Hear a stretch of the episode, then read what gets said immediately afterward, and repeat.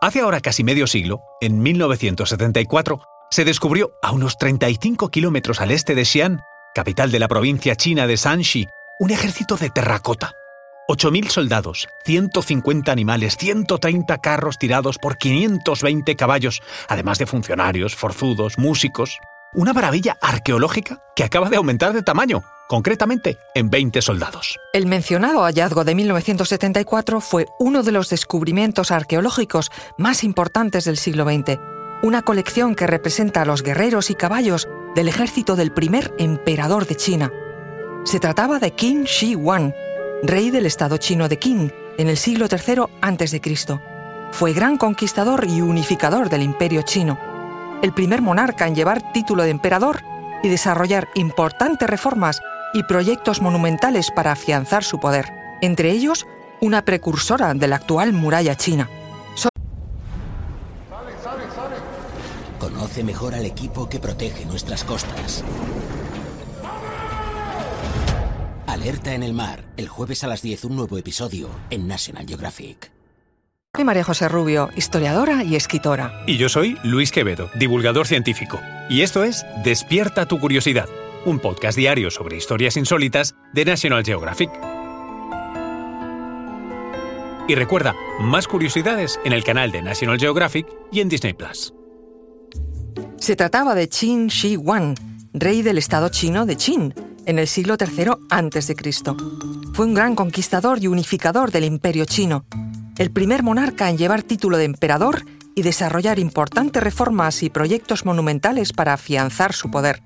Entre ellos, una precursora de la actual muralla china. Los soldados de terracota del emperador Qin Shi Huang se encuentran en formación de batalla repartidos en tres diferentes pozos o cámaras. Su material, la terracota o tierra cocida, es un término alfarero que designa tanto la arcilla modelada y endurecida al horno como el producto cerámico resultante, en especial las estatuillas de barro cocido. Pero en este caso, de estatuillas no tenían nada.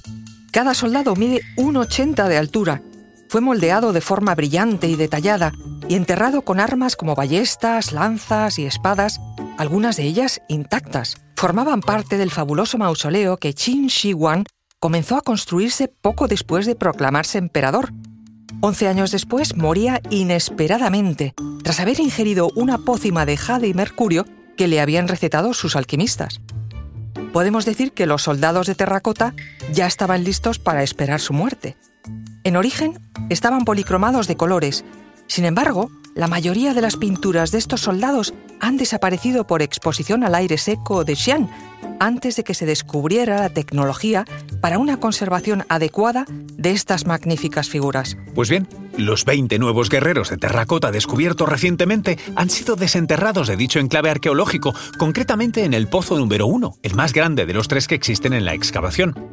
Según el Museo del Mausoleo del Emperador Qin Shi Huang, las nuevas figuras de terracota pintadas se encuentran en buen estado de conservación. Afortunadamente, las técnicas arqueológicas han mejorado con el paso de los años. Los técnicos han trasladado estas nuevas figuras a la sala de protección y restauración.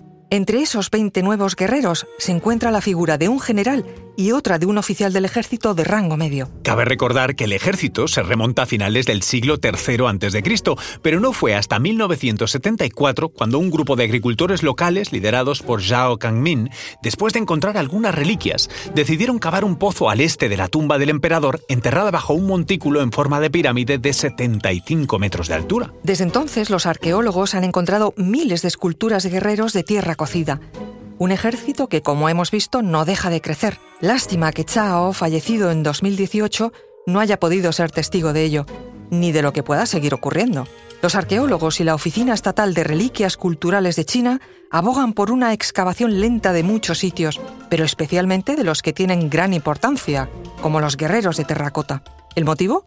Un mausoleo real como este contendrá no solo estos guerreros de terracota, sino muchos materiales valiosos como textiles, que requieren tiempo y paciencia para excavar. Además, otra razón importante por la que los yacimientos permanecen sin excavar es simplemente por una cuestión de tiempo y energía.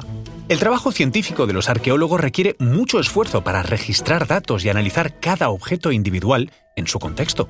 Por impacientes que seamos, la arqueología requiere tiempo, técnica y mucha, mucha paciencia.